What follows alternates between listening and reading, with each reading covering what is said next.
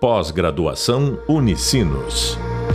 Performance em consumo e varejo.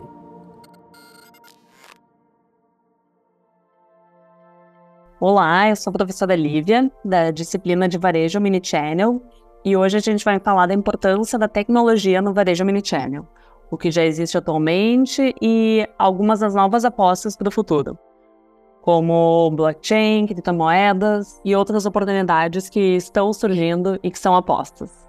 E o nosso convidado é o Fabrício, ele já atuou e já trabalhou com grandes marcas do varejo e principalmente com foco em pagamento. Então, Fabrício, bem-vindo. Obrigada por participar.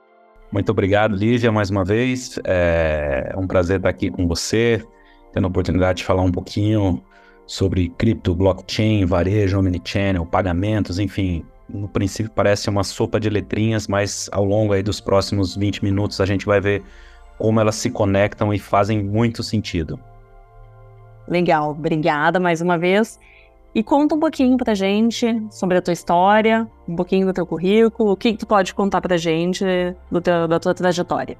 Legal. Eu, eu sou engenheiro de software por formação, é, mas venho trabalhando aí nos últimos 20 anos é, empreendendo, empreendendo em série, sempre em soluções de SaaS voltadas para o varejo, né? E, e com bastante foco aí no, na parte financeira, na parte de pagamentos para o varejo, desde, desde do, do, dos micros e pequenos varejistas até os grandes varejistas do Brasil. É, e, e, costumo dizer que assim a gente está começando a viver a, a, a, era da Web 3.0, que é como que é quando a gente começa a ter contato com todas essas novas tecnologias que a gente falou, né? E a Web 3.0 ela vem aí para substituir, para complementar a Web 2.0 que começou ali no início dos anos 2000, quando a gente é, é, quando foi possível começar a ter conteúdo dinâmico na web, onde surgiram as lojas virtuais, né? Então, muito bacana estar tá aqui 20 anos depois do surgimento da Web 2.0 para falar de Web 3.0 e como isso vai ser tão relevante para o varejo que a gente já não encara mais como online agora, mas sim como um channel. Legal. A gente está uh, falando um pouquinho na aula 3 sobre dados, tecnologia e futuro. E eu queria a tua opinião sobre a importância dos dados para essa revolução que a gente está tendo, que a gente está vivendo, principalmente quando a gente conecta com o varejo omnichannel. Boa. É, então, assim, quando a gente quando, quando, a gente vai falar de, da importância de dados, né, e, e, lembrando mais uma vez desse contexto de pagamento, é muito importante a gente fazer uma, uma revisão dessa, de como o pagamento se transformou, é, de como ele era o patinho feio do varejo anos atrás e hoje ele é um dos pontos fundamentais na jornada de compra do cliente. Né? Se a gente voltar um pouquinho no tempo, é, é, a gente vai, vai pegar aquela loja tradicional que você comprava, depois o vendedor te dava um pedaço de papel que você tinha que ir até o caixa da loja que ficava lá no fundo, escondido, para poder pegar uma fila para poder pagar num guichê a sua compra, né? E, e, e hoje em dia, o, o, jeito que a gente paga uma compra, o jeito que nós somos cobrados, é, é, acaba que determina se a experiência de compra foi boa e foi ruim. Então, o que, que aconteceu? O, o pagamento ele se digitalizou. E, e essa digitalização do pagamento permi nos permite hoje é, é, cobrar os nossos clientes de diversas maneiras. Né? E ao conhecer o meu cliente, o meu consumidor, né, ao, ao ter dados para poder conhecer mais quem é o público que compra na minha loja, que, que gosta do meu produto, do meu serviço, é, essa informação, a partir desses dados, vai me permitir prover uma melhor experiência de pagamento. Né? É, é, e ainda mais quando se fala de varejo omnichannel, onde a gente tem aí é, é, ainda mais é, formas e jeitos de se pagar uma compra. Eu posso comprar e pagar, compro online, pago online e retiro na loja, compro via WhatsApp pago via link de pagamento compro via telefone e pago quando estou recebendo a mercadoria. Agora, os dados, é, é, o, esse domínio de informação sobre o meu cliente, muitas das vezes é que vai me permitir ter uma estratégia assertiva para é, é entregar a melhor experiência de compra. E a melhor experiência de compra é a que o meu cliente prefere, né? Então, acho que o papel fundamental dos dados aí é me ajudar a conhecer esse cliente, como ele gosta de comprar e pagar o meu produto ou serviço ele passa a ser um pilar do que a gente está colocando dentro desse do mini channel, certo? Com certeza, porque é, é, é, hoje quando, pelo menos na minha visão de omnichannel, eu, eu, eu divido o omnichannel em, em três pilares, né? Um primeiro pilar da aquisição do cliente, né? Como que eu contato, como é que eu chego até esse cliente, atraio ele e, e, e e ofereço meu produto ou serviço para ele. Depois eu tenho um segundo pilar que ele, ele me remete à operação, né? Como que eu garanto ali a logística, é, é, o estoque daquele produto que eu estou oferecendo para aquele cliente que, que veio até a minha loja. E o terceiro pilar é como que eu é, é cobro este cliente, né? Então, e, e para mim, então, esse, o, o, pagamento hoje ele é um desses três pilares que juntos vão, é, vão moldar a experiência omnichannel é, é, do meu negócio.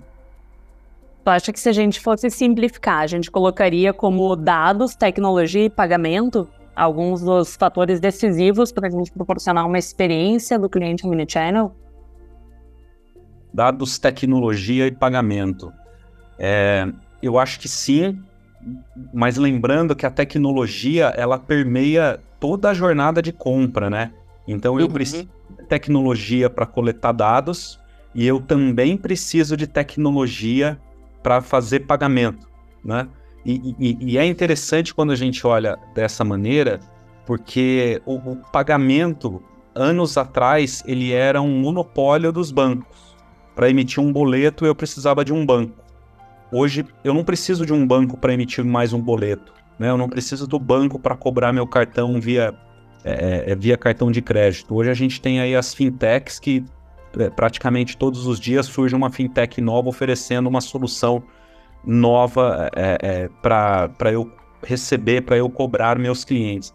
Então eu acho que, respondendo a sua pergunta, sim, mas é importante olhar a tecnologia não de forma isolada, mas como um agente que vai viabilizar é, é tanto a minha, a minha estrutura para coleta, análise e tomada de decisão baseada nos dados e na viabilização desse, dessas formas de pagamento que no final das contas vão me ajudar a entregar uma experiência melhor para o meu cliente, uma experiência de compra melhor para o meu cliente.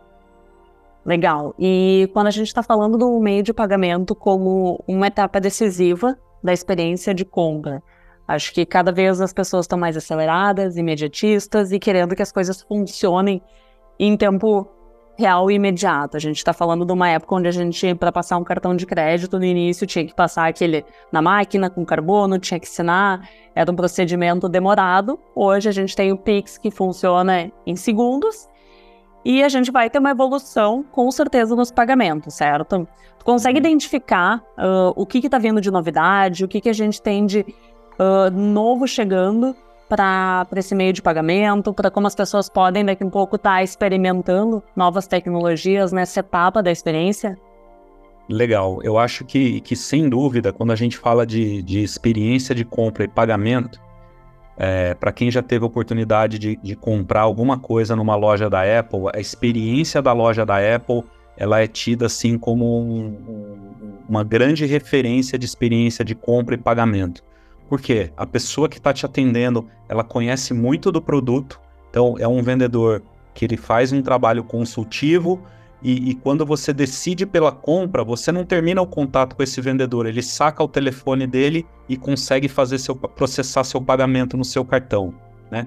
E como é que ele faz isso? Ele faz isso através de uma tecnologia que é o, o tap to phone, né? Que é onde o, o, o telefone celular ele se transforma em uma maquininha de cartão.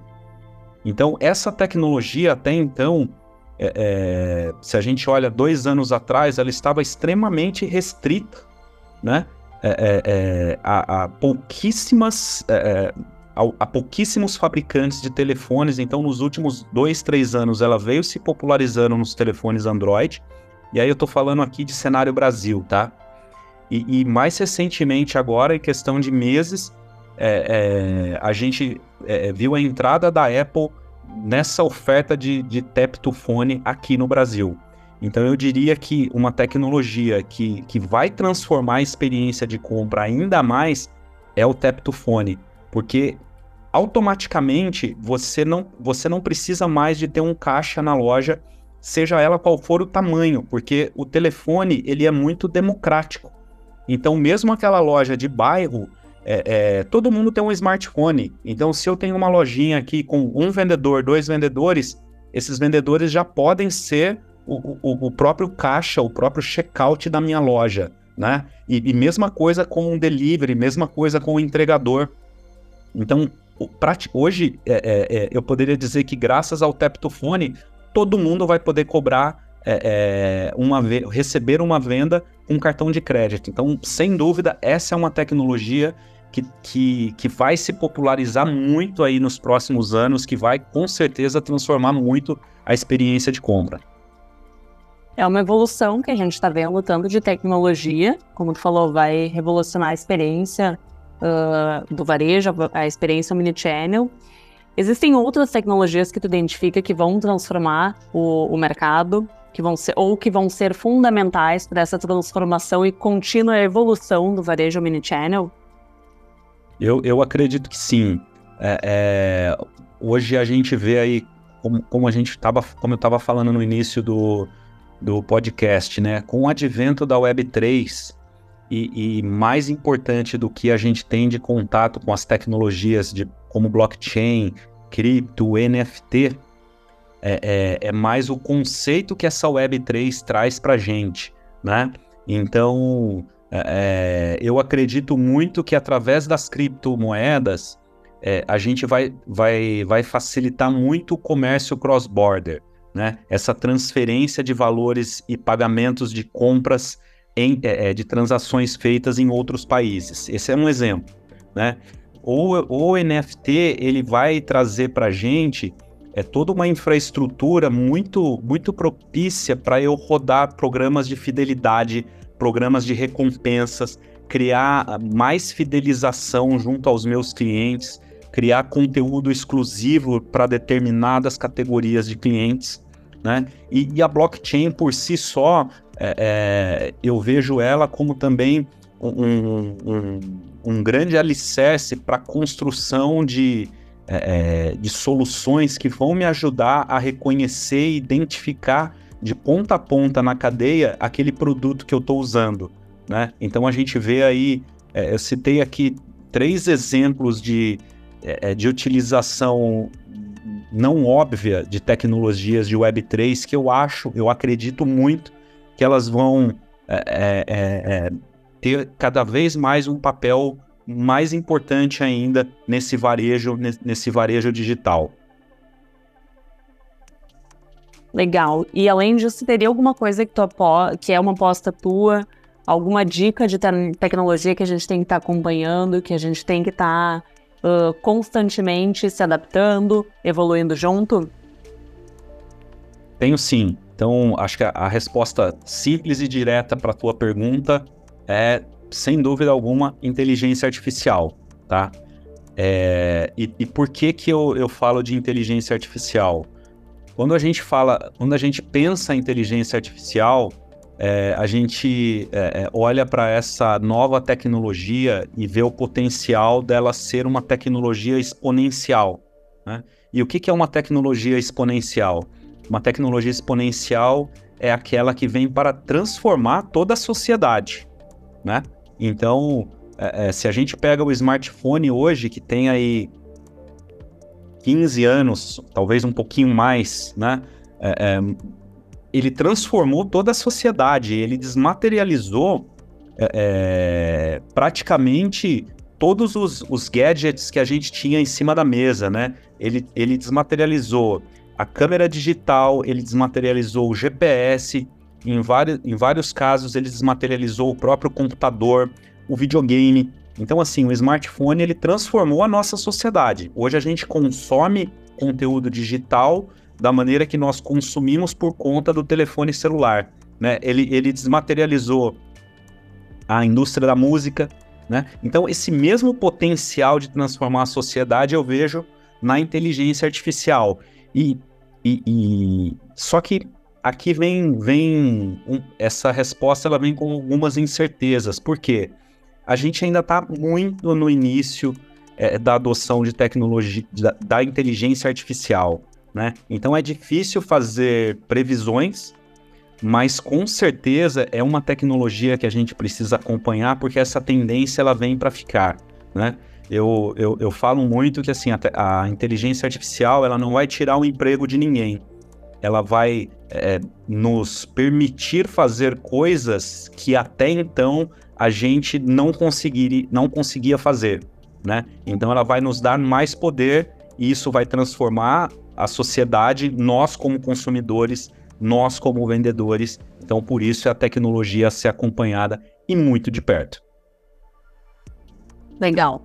O Fabrício pode pedir para me ajudar agora a gente fazer um recap de tudo que a gente viu na, nesse podcast. Então, começando pela tecnologia, como tu falou, ela vai permear todas as etapas dessa experiência de compra. Ela começa na parte de coleta de dados e ela vai evoluindo durante canais, como que a gente consegue deixar a experiência acessível da maneira como, como o cliente quer ser atendido, como o cliente quer se comunicar com as marcas, pa passando pelo pagamento. E, claro, depois pós-venda e o que precisar para a gente manter essa boa relação com o cliente. Uhum. Isso mesmo. E, e aqui acho que um, um, um, uma, útica, uma última dica é que quando a gente olha essa jornada de compra, é, é, preciso que a gente use essa tecnologia e essas informações, esses dados que a gente é, é, coleta com o objetivo de conhecer o nosso cliente para entender que eventualmente é, é, é, a solução que deu certo na loja A não necessariamente vai ser a que deu certo na loja B. Por quê? A hora que você muda o produto, é, no momento que você muda o perfil do consumidor, eventualmente você mudou a forma de pagamento preferida desse público.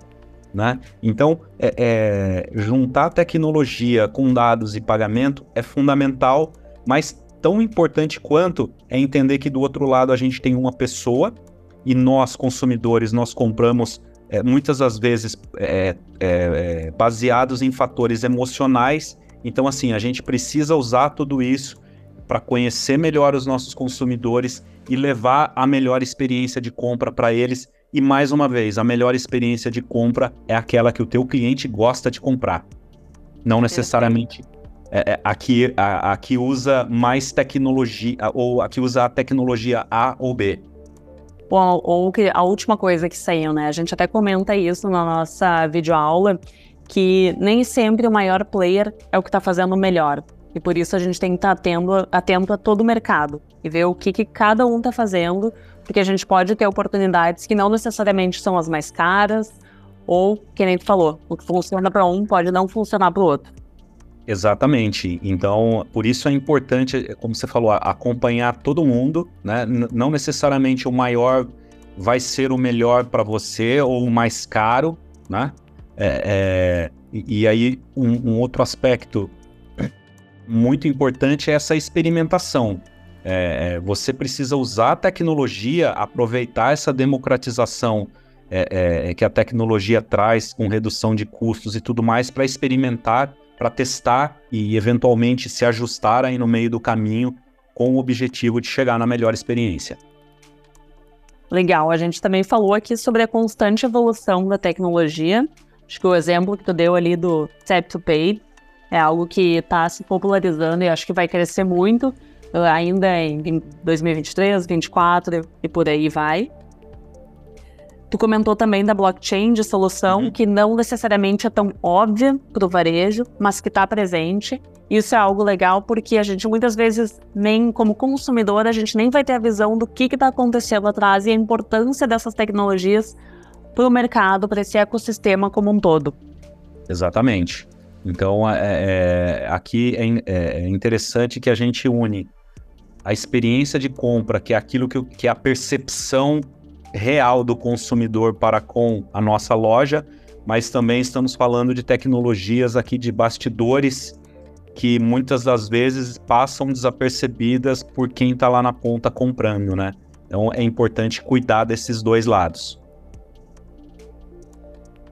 E um dos últimos pontos, mas não menos importante, foi sobre acompanhar a inteligência artificial, que é algo que a gente sabe que tem um crescimento, que a gente ainda não tem a dimensão do poder, uh, mas que a gente vai ter que estar tá numa constante observação, observação e atuação.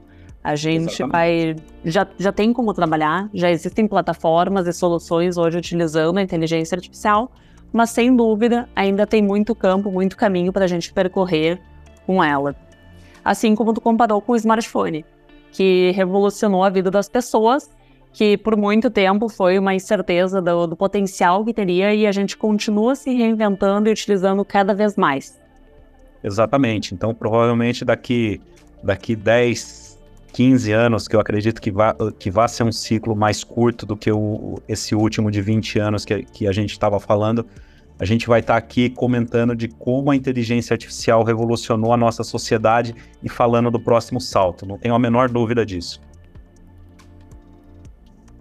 Perfeito, maravilha.